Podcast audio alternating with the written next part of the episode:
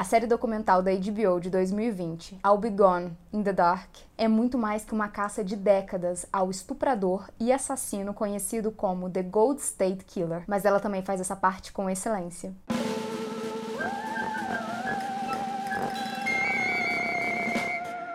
Bem em tempo, 5 horas, chazinho gostosinho já tá servido. Antes da gente começar mais uma sessão do clube, eu queria saber o que, que vocês estão achando da nossa programação. Ela é toda alterável, nós iremos fazer modificações com certeza, mas a gente queria muito a opinião de vocês sobre o que, que vocês estão achando. Se vocês gostam, se vocês querem mais séries, mais casos. Não em quantidade, tá, gente? Mas o que vocês preferem. Falar mais de séries, falar mais de casos, ou se a gente mantém do jeito que tá. Vamos trocando ideia, mas vocês podem ter certeza, aqui sempre vai ter novidade. Lembrem-se sempre da primeira e da segunda segunda regra do clube, hein? Se inscreve, curte, porque vai começar mais uma sessão. Ah, eu sou a Mia Moza.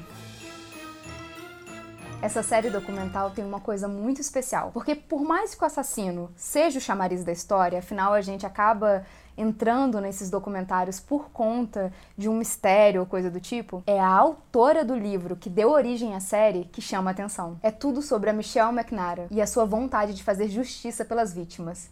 Isso é que prende a gente na história. A adaptação do livro com o mesmo nome, que foi publicado dois meses antes da súbita prisão do Gold State Killer, em abril de 2018, é brilhante. Enquanto alguns episódios cobrem a perspectiva criminal, seguindo os passos das agências de aplicação da lei da Califórnia, que trabalharam por mais de 40 anos tentando solucionar esse caso, outros episódios são focados principalmente na autora, no seu esforço pessoal e progressivamente obsessivo em achar o rastro do assassino. Aqui vai um grande spoiler. Se você ainda não viu o documentário, eu vou te indicar dar uma pausinha, assistir e depois voltar. Mas se você não liga ou se já viu o documentário, Vamos seguir. Michelle McNamara, casada com Patton Oswald, um comediante norte-americano, trabalhou incessantemente no caso que ela mesma nomeou. Foi ela que nomeou o assassino em série The Golden State Killer. E, infelizmente, a Michelle teve um fim trágico em 2016, pois ela morreu enquanto dormia. E com isso, seu livro ficou inacabado. Mas o seu marido, sua editora e vários amigos que ela tinha na comunidade do crime ajudaram a finalizar o livro. E após dois anos de sua morte, o livro foi lançado e virou um best-seller. Liz Garbus, uma ilustre documentarista que você deve conhecer pelo documentário da Nina Simone, assumiu a direção da minissérie documental e dirigiu dois episódios. Um dos seus maiores desafios era manter a Michelle viva durante a história. E nesse aspecto, ela foi fabulosa. Ela não só torna a Michelle uma presença real durante toda a história, mas também a principal principal contadora dessa história. E para isso,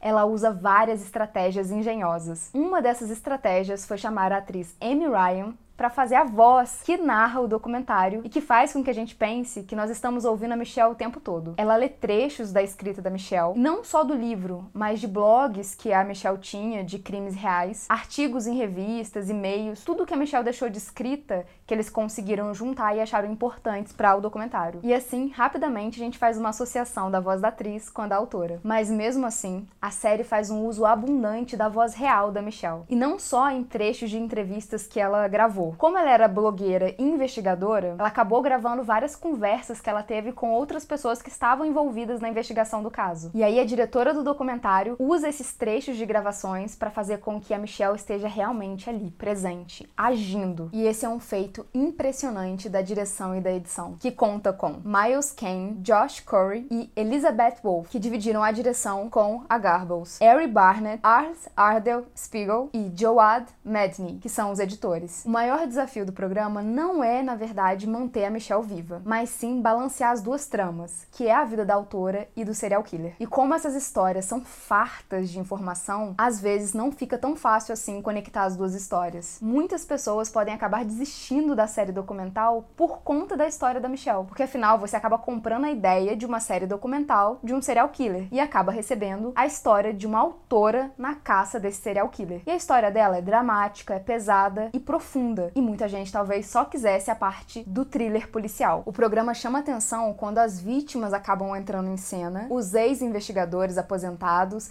e qualquer pessoa que estivesse viva e presente no local do crime. Nesses momentos você sente realmente a gravidade do do problema, o peso e o perigo eminente que esse serial killer causava. E é uma grande pena que os detetives cidadãos, que eram os amigos da Michelle, que faziam um papel parecido com o dela de fazer uma investigação à parte ali, não estejam tão presentes no documentário. O que era um grande bônus da série documental da Netflix Don't Fuck with Cats. Nessa série documental da Netflix, o foco está nesse detetive cidadão, que não é um detetive formal, mas que tá ali fazendo um trabalho de investigação pela internet, fazendo o que dá. E isso traz todo o charme dessa série. E isso não acontece aqui nessa série da HBO, e tudo bem. É uma forma diferente de abordar o caso mas seria interessante ver esses amigos dela ali também na ativa. A morte da Michelle nos coloca numa situação muito delicada e abre todo um universo dentro da série que ela não se aprofunda tanto. Esse relato da morte acontece bem no finalzinho, então é muito apressado. E a coisa negativa tá em abrir um diálogo que não é aprofundado, porque você quer falar mais sobre talvez essa mulher ter sido vítima da própria obsessão, de como talvez esse serial killer tenha feito ela também uma vítima. Mas como nada disso é muito aprofundado, você fica na especulação superficial. E isso é um pouco chato, porque a série se dedica tanto a se aprofundar na vida dessa mulher que nesse momento tão importante é quase uma rasteira não mergulhar nessa parte da história. E ao mesmo tempo, a gente também quer mais informações sobre o serial killer, que quando a Michelle estava escrevendo o livro, ainda não tinha sido pego. Então é na série que é revelada a identidade desse homem, mas também nos últimos suspiros da série. Então na série você também não tem a profundidade do caso policial. Você fica meio que na superfície das duas histórias. Talvez o ponto fraco real da série seja tentar abordar os dois temas e não fornecer informações suficientes para a gente poder questionar as coisas de uma forma mais substancial. Os meios dessa história são extremamente ricos, mas o final é um suspiro morno, fraco. Mas calma,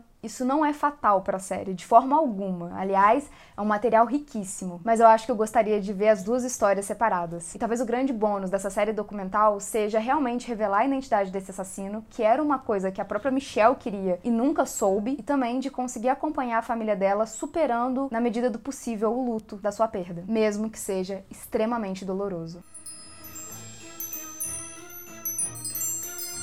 Ai, ai, ai, senhoras e senhores excêntricos. Quinta-feira a gente tá de volta às 5 horas para tomar aquele chazinho bem gostoso e é mentira porque é café.